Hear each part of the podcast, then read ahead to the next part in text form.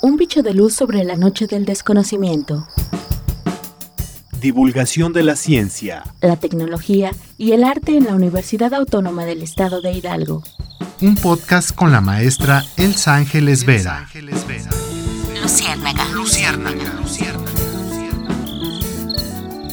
Hola, ¿qué tal? Soy Elsa Ángeles y bueno, Luciérnaga es un programa de divulgación de la ciencia de la Universidad Autónoma del Estado de Hidalgo y hoy tendremos una charla con Irene Goyenechea, Mayer Goyenechea.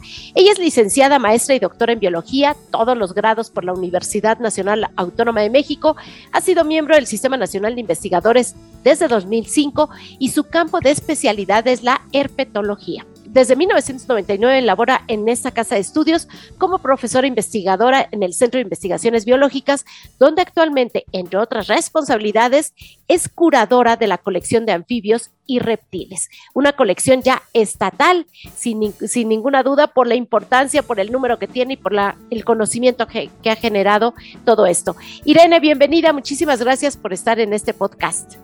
Muchas gracias, Elsa. Al contrario, muchas gracias por invitarme. Estoy muy contenta de estar con ustedes. Gracias, Irene. Bueno, ah, contigo habría mil temas que hablar, pero creo que por el tiempo que tenemos en el podcast y para ir ganando audiencia, me gustaría que nos enfocáramos en esta colección. Eh, ¿Desde cuándo? ¿Cuántas especies tiene? Pero sobre todo, Irene, ¿cuál es la importancia de poder conservar esta, esta colección y que además pues ya es representativa de todo el estado de Hidalgo? Sí, Elsa, mira, las colecciones en general son muy importantes porque son el acervo de todo lo que tenemos de biodiversidad. Y la colección herpetológica como tal inició eh, informalmente a finales de los años 80. Se recolectaron algunos organismos y se empezó con esa colección. Después, cuando yo inicié eh, a trabajar en la universidad, pues retomé este proyecto y entonces a partir de 1999 tenemos esta colección herpetológica. Afortunadamente, pues con el paso del tiempo ha crecido mucho y es una colección, como dices ya, a nivel estatal y lo más importante o una de las cosas más importantes es que está registrada eh, en Semarnat. Entonces es una, una colección formal, reconocida reconocida exactamente. Entonces es muy importante que se le dé valor y que sepamos que pues se requiere mantener pues por todo el tiempo, ¿no? Cuando una investigación o un investigador pone este, los organismos que recolectó en el campo en una colección, la colección les debe dar seguridad y certeza de que esos organismos van a estar ahí bien curados y resguardados por siempre. Entonces el papel que, tienen las colecciones y estas sobre todo, pues es esa, ¿no? El resguardarlos para siempre. Entonces requerimos condiciones de mantenimiento y de un lugar y de temperatura y de humedad, pues que sean muy importantes que los mantengan estables, ¿no? Así es. Ahora, esta colección eh, tiene especies nuevas esta colección que tanto abarca, cuántas especies tiene o cuántos físicamente tiene, digamos, de estos anfibios y reptiles. Mira, en general lo que queríamos con esta colección es que fuera una colección a nivel estatal, es decir, solamente del estado de Hidalgo. Y entonces a través de los diferentes proyectos que hemos tenido, pues hemos ido eh, sí, recolectando organismos de los 84 municipios que tenemos en el estado de Hidalgo.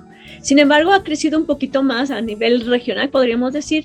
Tenemos algunos organismos de otros estados, sobre todo de la Sierra Madre Oriental, y algunas otras que este, han sido donaciones de muchos organismos de Jalisco y de San Luis Potosí. Entonces, bueno, sí tenemos esta representación, pero en realidad es una colección estatal. Y tenemos pues aproximadamente unos 8000 ejemplares. wow. son muchísimos. Sí, sí, son muchísimos. Este, afortunadamente, pues no todos los anfibios y reptiles son muy grandes, entonces, bueno, se, se este, almacenan en frascos, en frascos de vidrio con alcohol al 70%, y hay algunos, los, eh, los resguardamos por nombre específico, es decir, nombre de la especie, y también por localidades. Entonces, de pronto, a lo mejor encontramos frasquitos chiquititos, muchos, porque es un organismo de cada localidad distinta. Y a veces, pues tenemos un gran frasco con muchas de una sola localidad, de la misma especie. Ya, y ¿Qué tantas nuevas especies se han encontrado a lo largo de, ir reuniendo esta, esta colección?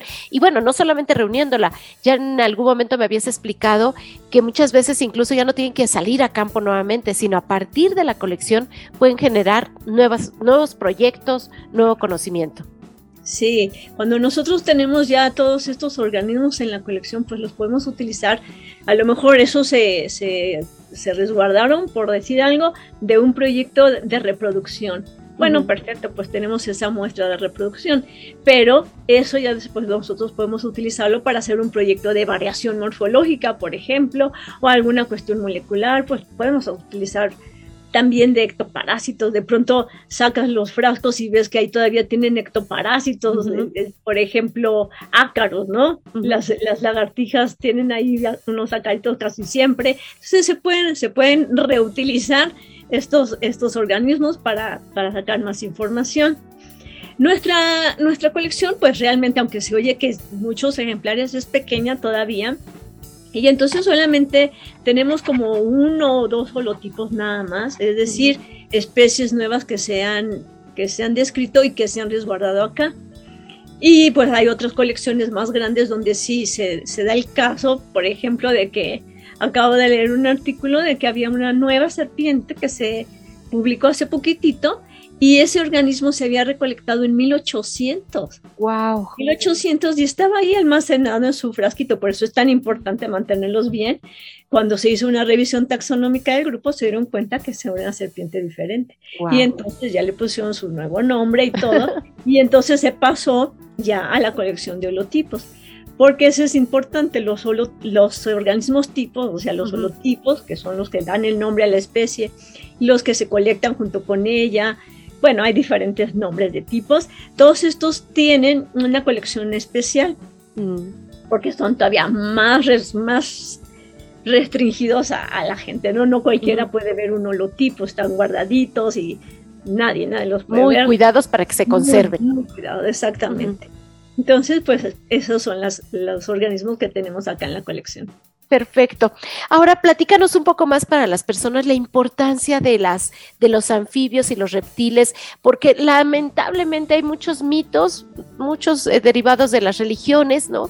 Y entonces se les ha dado como una calificación maligna, una calificación muy negativa y se ha, se ha permitido transmitir eh, a través de las diferentes generaciones el pánico por las serpientes. Y entonces no importa su tamaño, su color, ni sus características, es más, no sabemos ni de dónde salió, pero pegamos de gritos y lo primero que hacemos es ¿no? darle de golpes para matarla, hacerla cachitos, y no vemos la importancia biológica que ha tenido en, ello. ¿no? Yo siempre he dicho, cuando una serpiente entró a tu casa, no era lo que buscaba, o sea, no, no tenía la intención, no es un atractivo entrar a la casa, ¿no?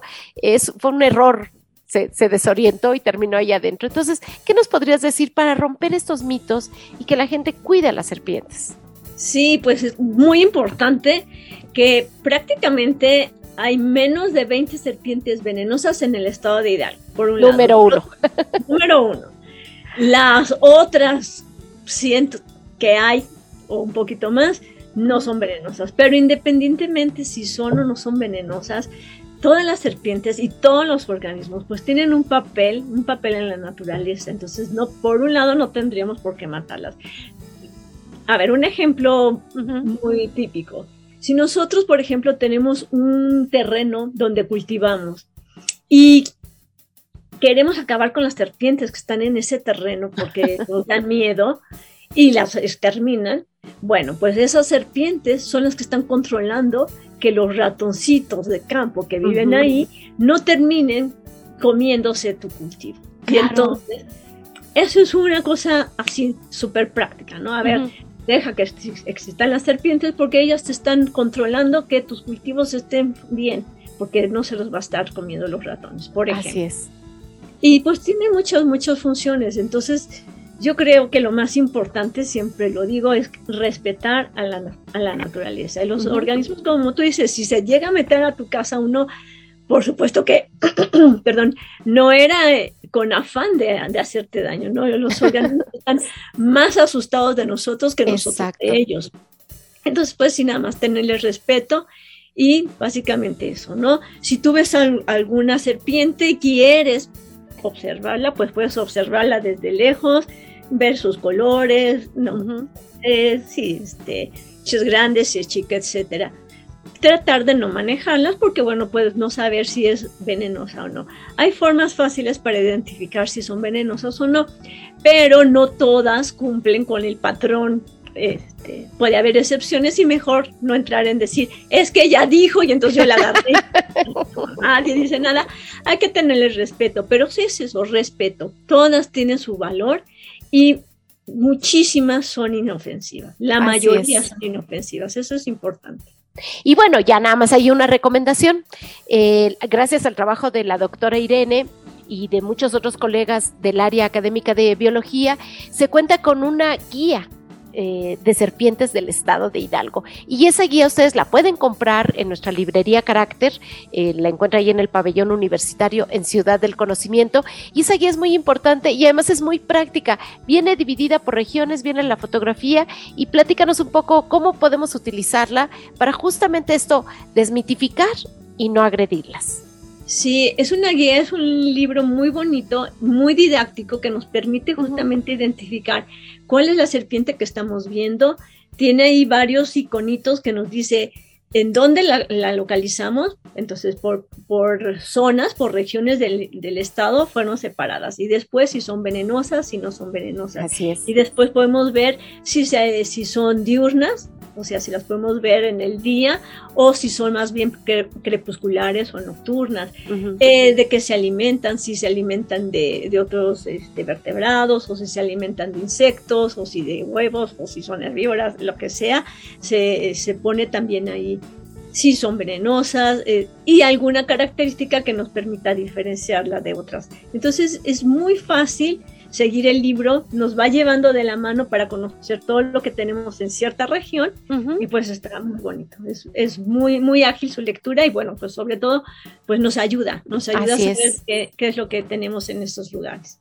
Si usted vive en determinada región del, del estado de Hidalgo o nos visita, de verdad puede traer consigo esa guía y va a ser pues, eh, uno no se convierte en biólogo de un día para otro, pero es muy interesante acercarse a la biología, es muy interesante caminar como de manera paralela y esa experimentación de poder sacar su guía, ver una serpiente, compararla, identificarla y pues decirle, hola, no pretendo hacerte daño, mucho gusto, ya sé cómo te llamas, ya sé cómo te reproduces, ya tengo algunas características tuyas y bueno, pues yo soy el ser humano que no te va a atacar. Entonces, es una guía muy práctica para adultos, para adolescentes, que muchas veces los adolescentes y niños todavía tienen esa curiosidad, esa curiosidad científica que luego la matamos. Si usted lo único que hace es gritar, agredir a la, serpiente y salir corriendo de ahí, ¿no? Y incluso hasta calificar como un lugar peligroso porque hay serpientes. No es así, es parte de nuestra naturaleza y entonces pues los invitamos a conocer esta guía, comprarla, traerla, cargarla